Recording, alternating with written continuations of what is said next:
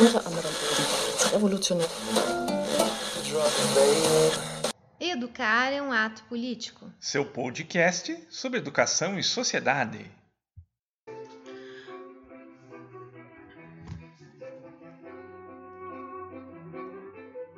Olá, esse é o podcast Educar é um ato político. Eu sou o professor Sérgio. E eu sou a professora Keren.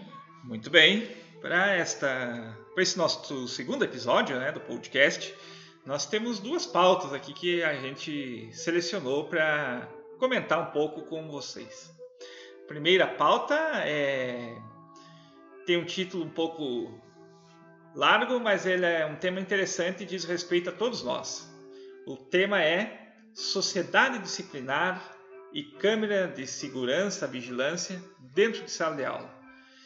E a segunda pauta é um anúncio feito pelo comandante Moisés, né, o governador Moisés aqui de Santa Catarina, que no dia 14 de junho, no uso das suas redes sociais, disse que é, não poderá mais haver professor com graduação ganhando menos de 5 mil reais no estado de Santa Catarina. Então são essas as nossas pautas.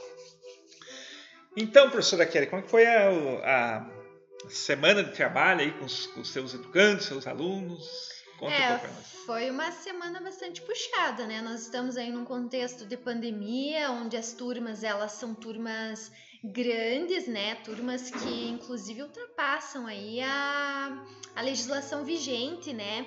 Que seria de 25 mais um é, alunos por turma. E, e, dada a situação que muitos administradores, enfim, entendem que, olha, se o professor vai ter alunos no remoto, então ele né, vai ter menos alunos durante a semana no presencial. Mas as demandas, é, elas estão praticamente aí duplicadas, né? Duplicadas ou triplicadas? Triplicadas, uhum. né? Triplicadas, porque se a gente for pensar, a gente faz apostila, uh, grava vídeos, é, precisa aí sanar é, é, dificuldades, enfim, situações de aprendizados que são muito individuais de, de cada sujeito. Uh, também tem a questão de documentos, né? Nós esbarramos também numa burocracia é, que extrapola ali a, a, o trabalho docente, né? Então são, são muitas as questões aí que implicam uh, o trabalho do docente nessa, nessa pandemia uh, em especial.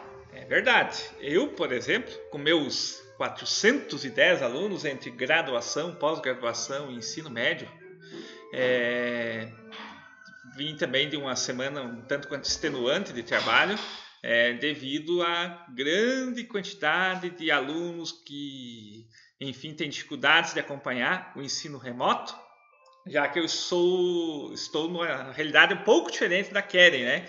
Que tem alunos em ensino híbrido, aqueles que vêm é, uma semana sim, uma semana não, e alunos que estão no, no totalmente remoto. Uh, eu, no caso, estou com estudantes só no ensino remoto, mas também é, gera muito trabalho porque a dúvida do estudante aparece na hora que ele vai fazer o trabalho. E a hora que ele vai fazer o trabalho é a hora que ele arruma um tempo lá na casa dele. Então isso traz um problema sério, assim, né? De que a gente precisa trabalhar quase que 24 horas para atendê-los, né? Na hora que, que, que, eles têm as demandas. Muito bem, então vamos às nossas pautas. E a primeira pauta aqui, querem, é sociedade disciplinar e câmera de vigilância, câmera de segurança, filmando dentro de sala de aula. E esta pauta que nós vamos tratar ela de um ponto de vista filosófico, histórico, legislativo e enfim. É, quando a gente fala de sociedade disciplinar aqui, é, nós estamos falando de um, de um percurso, de um estudo histórico, filosófico realizado por Michel Foucault, é, um filósofo francês que viveu até o final ali dos, do, dos, dos anos 80, né? E ele partiu de um interlocutor que também era um legislador e filósofo inglês chamado Jeremy Bentham. Jeremy Bentham, que além de ser um deputado da Câmara dos Comuns, né, faziam legislações na, na, no Reino Unido, na Inglaterra, ele trouxe um projeto de arquitetura para aquilo que nós conhecemos como sociedade disciplinar. Esse projeto de arquitetura tem por nome panóptico. O que é o panóptico?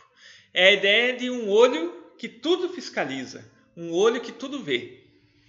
Esse olho, ao tudo ver, ao tudo fiscalizar, ele, de certa forma, garantiria, por exemplo, as instituições da, da, da sociedade moderna, como, por exemplo, a escola, a prisão, o hospital, a fábrica, é, cumprissem o seu papel. Por exemplo, uh, trabalhadores sendo vigiados é, dentro de uma fábrica, produzir, produziriam mais.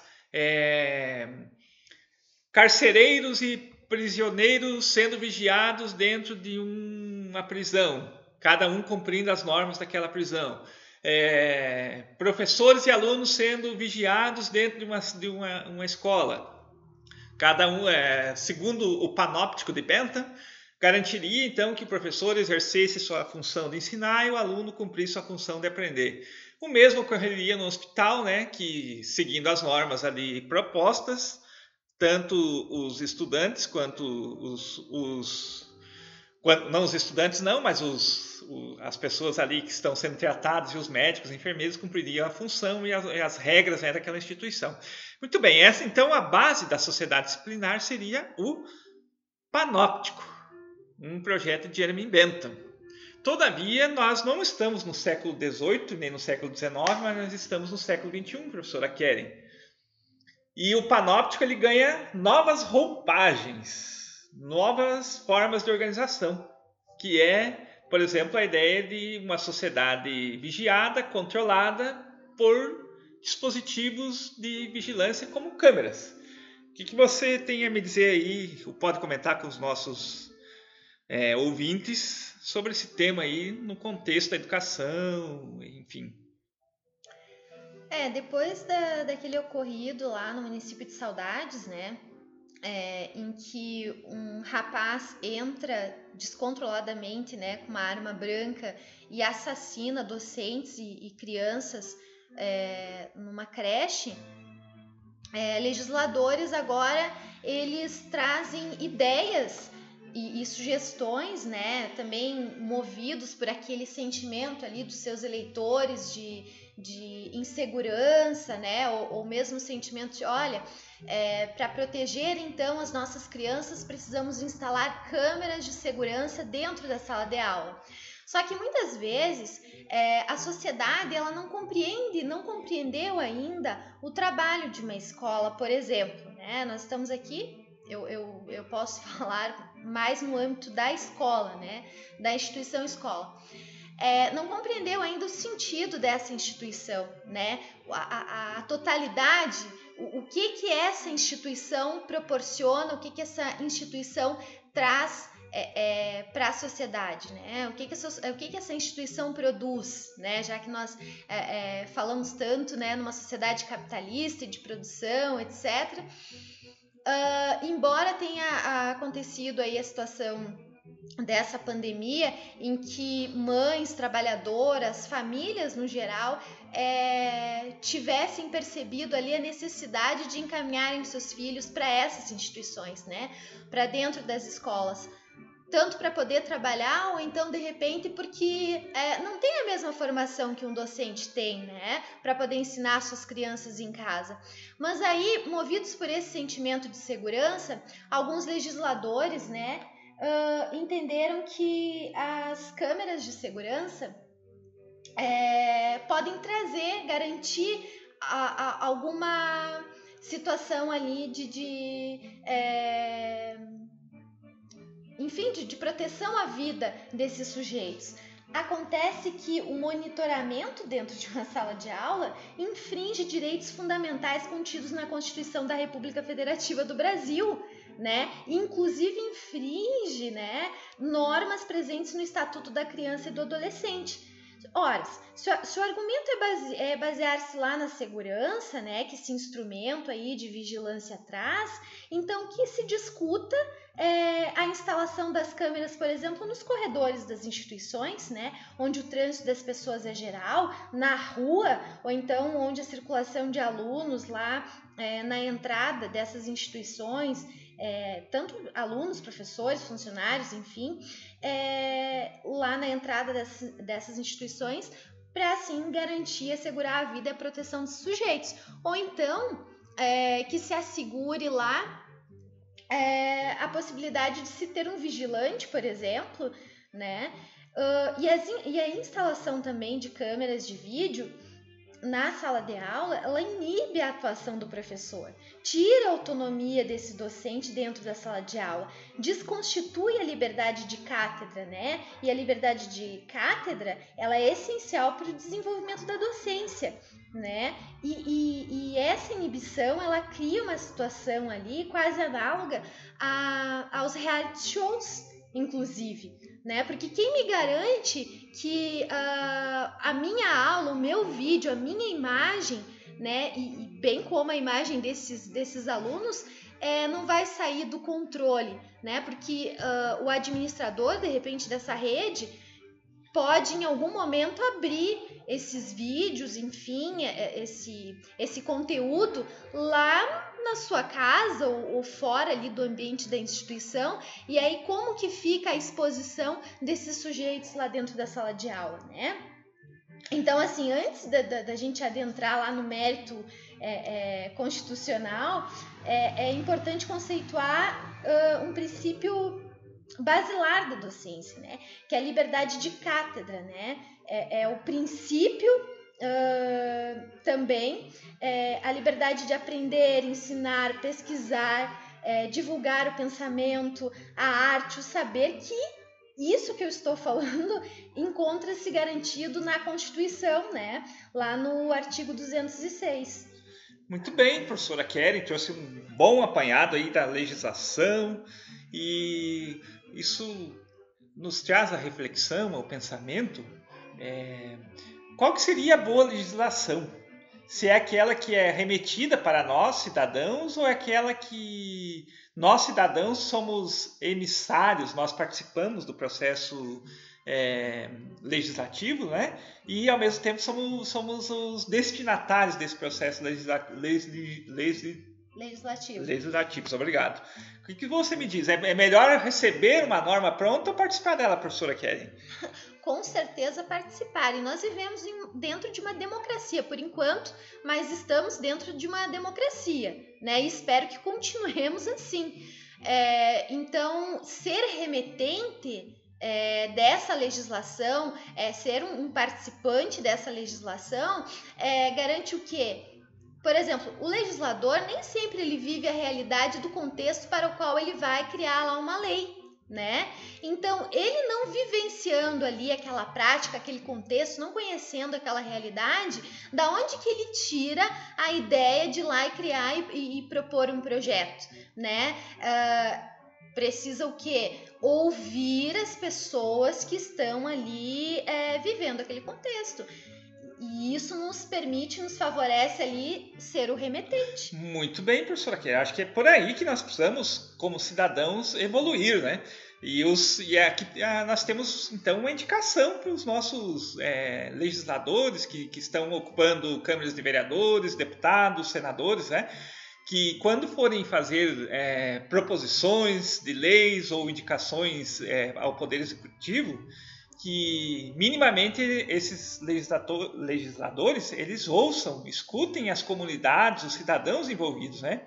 É, muito provavelmente, é, se você for é, abordar dentro de uma escola quais são as prioridades de uma escola, a gente vai ter muitas. Eu aqui de, de, de memória aqui é, me lembro de algumas, algumas questões muito importantes para o bom funcionamento de uma escola. Por exemplo, uma escola inclusiva tem que ter um mobiliário que seja inclusivo.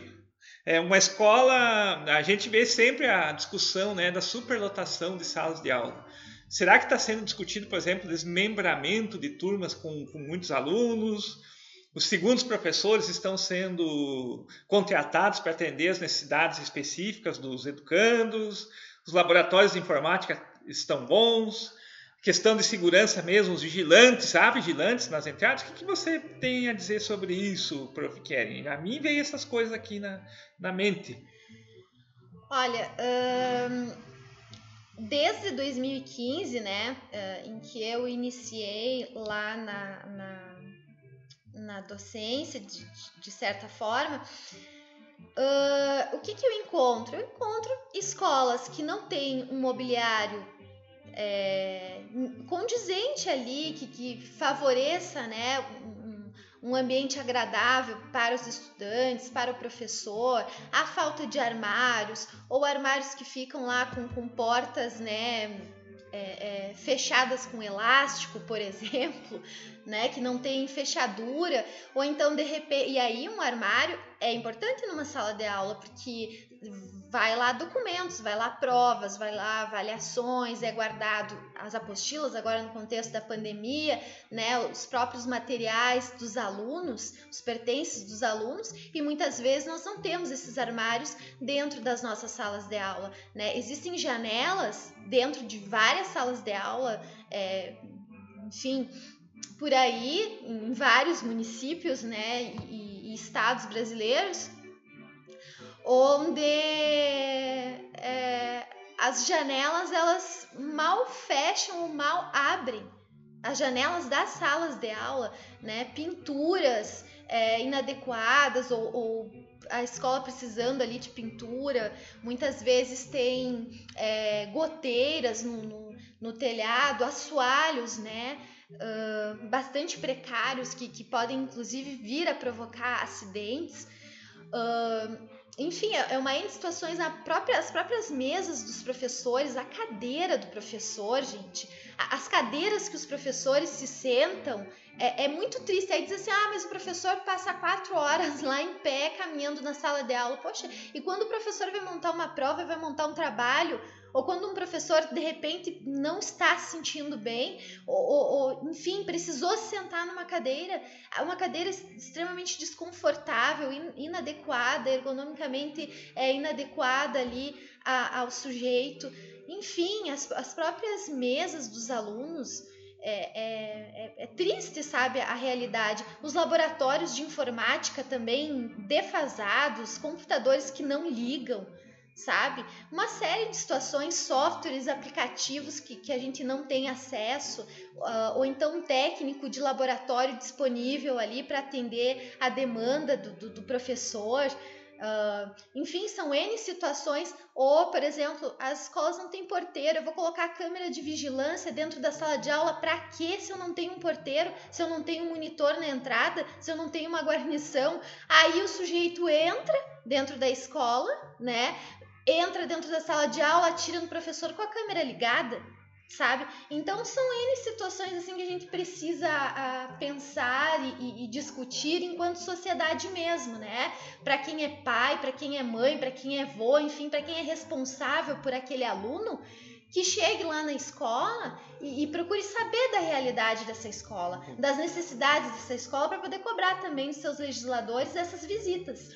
Muito bem, então temos aqui uma indicação de como bem legislar, ou seja, ouvir ali. Aqui nós demos o exemplo da escola, que é o nosso, nosso lugar de, de fala e de discussão, mas vale para todo o processo legislativo. Então, ouçam as prioridades daqueles sujeitos envolvidos. Aqui nós elencamos várias: mobiliário inclusivo, é, desmembramento de turmas segundo professores, laboratórios de informáticas uh, atualizados, vigilantes nas entradas, é, é, só um pouquinho, professor. Mo, mo, manutenção, refeitório, é, qualidade de vida no trabalho, são várias as prioridades de uma escola que talvez venham antes da câmera de segurança dentro da sala de aula.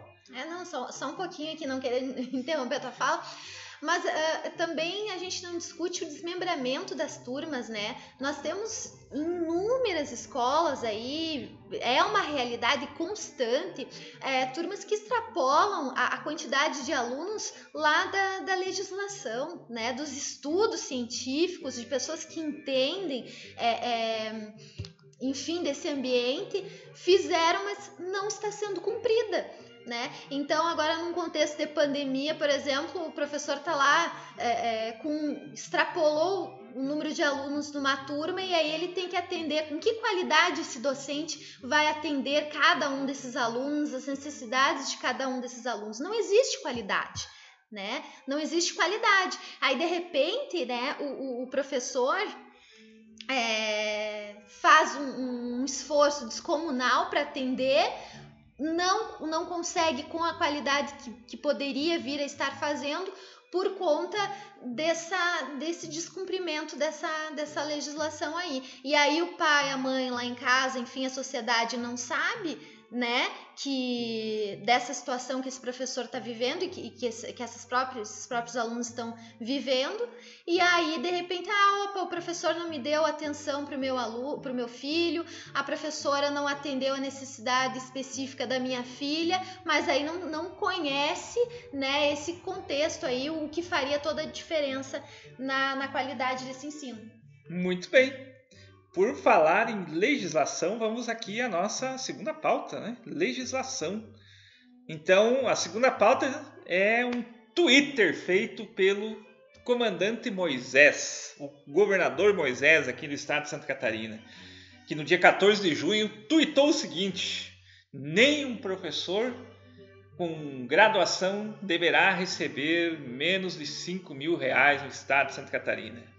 É, a gente sabe que eu, por exemplo, quando comecei no serviço público há 16, 17 anos, a gente ficava muito atento ao, aos diários oficiais, Diário Oficial da União, Diário Oficial do Município, Diário Oficial Estadual, onde os atos públicos eles são publicados. Mas nos dias atuais eles são publicados em redes sociais. Então, talvez mais para causar impacto do que para causar efeito de fato na vida das pessoas. Então, quero desafiar aqui a minha, minha interlocutora, a professora Keren, para a gente conversar um pouquinho sobre isso. Né? Por exemplo, esse anúncio se dá no contexto de reformas previdenciárias, federais, municipais, estaduais. Como que, como que é a experiência com reformas previdenciárias para o professor, para o serviço, servidor público em geral? Keren, o que você me diz aí da tua experiência?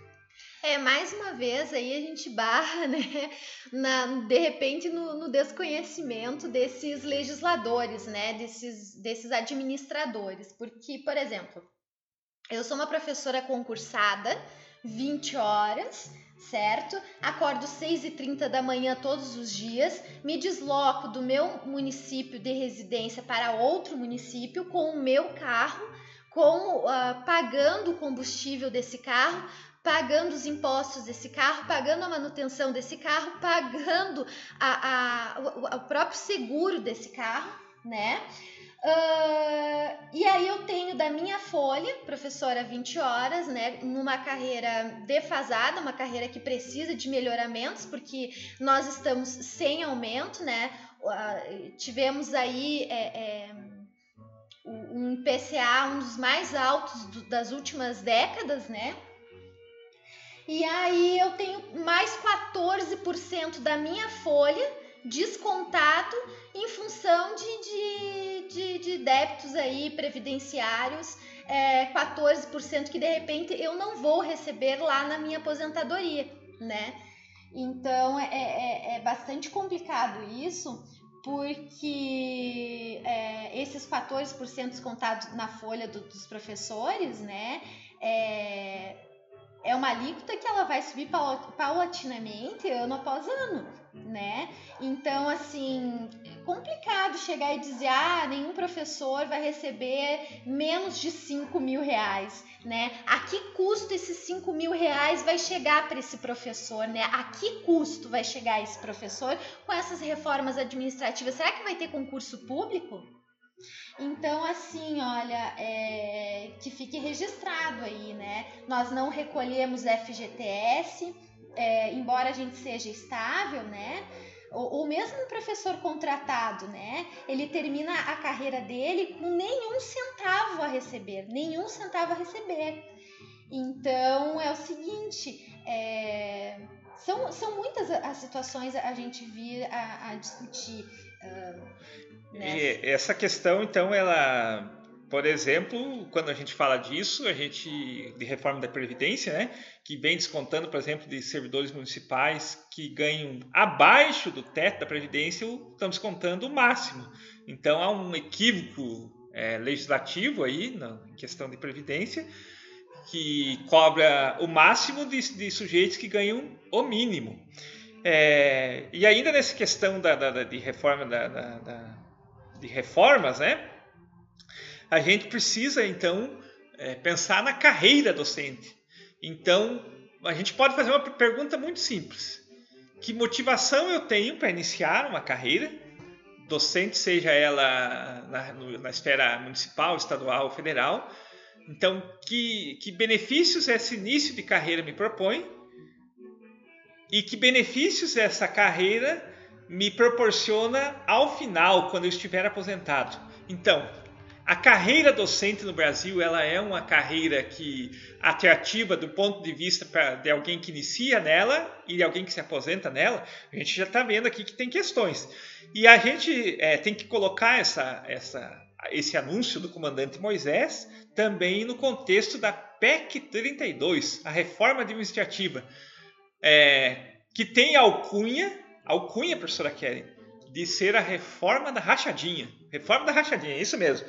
Por quê? Porque é, está na lógica dessa, dessa reforma que o servidor público ele não é mais um funcionário do Estado, mas vai ser sim funcionário de governos. Então, a, o fim da estabilidade no serviço público tem essa pegadinha, ou como, como está no jargão aí, um jabuti, né? Que é o, o trabalhador ali do Estado não ser mais funcionário do Estado, mas ser um funcionário de governos. Ah, então esse é, um problema, é, um, é o primeiro problema. O segundo problema, né, que é a precarização do trabalho. A Keren já disse ali que, por exemplo, um servidor público não tem direito a FGTS, ele não tem direito a, a, a salário-desemprego, é, é terceirização que está em jogo de atividade fim.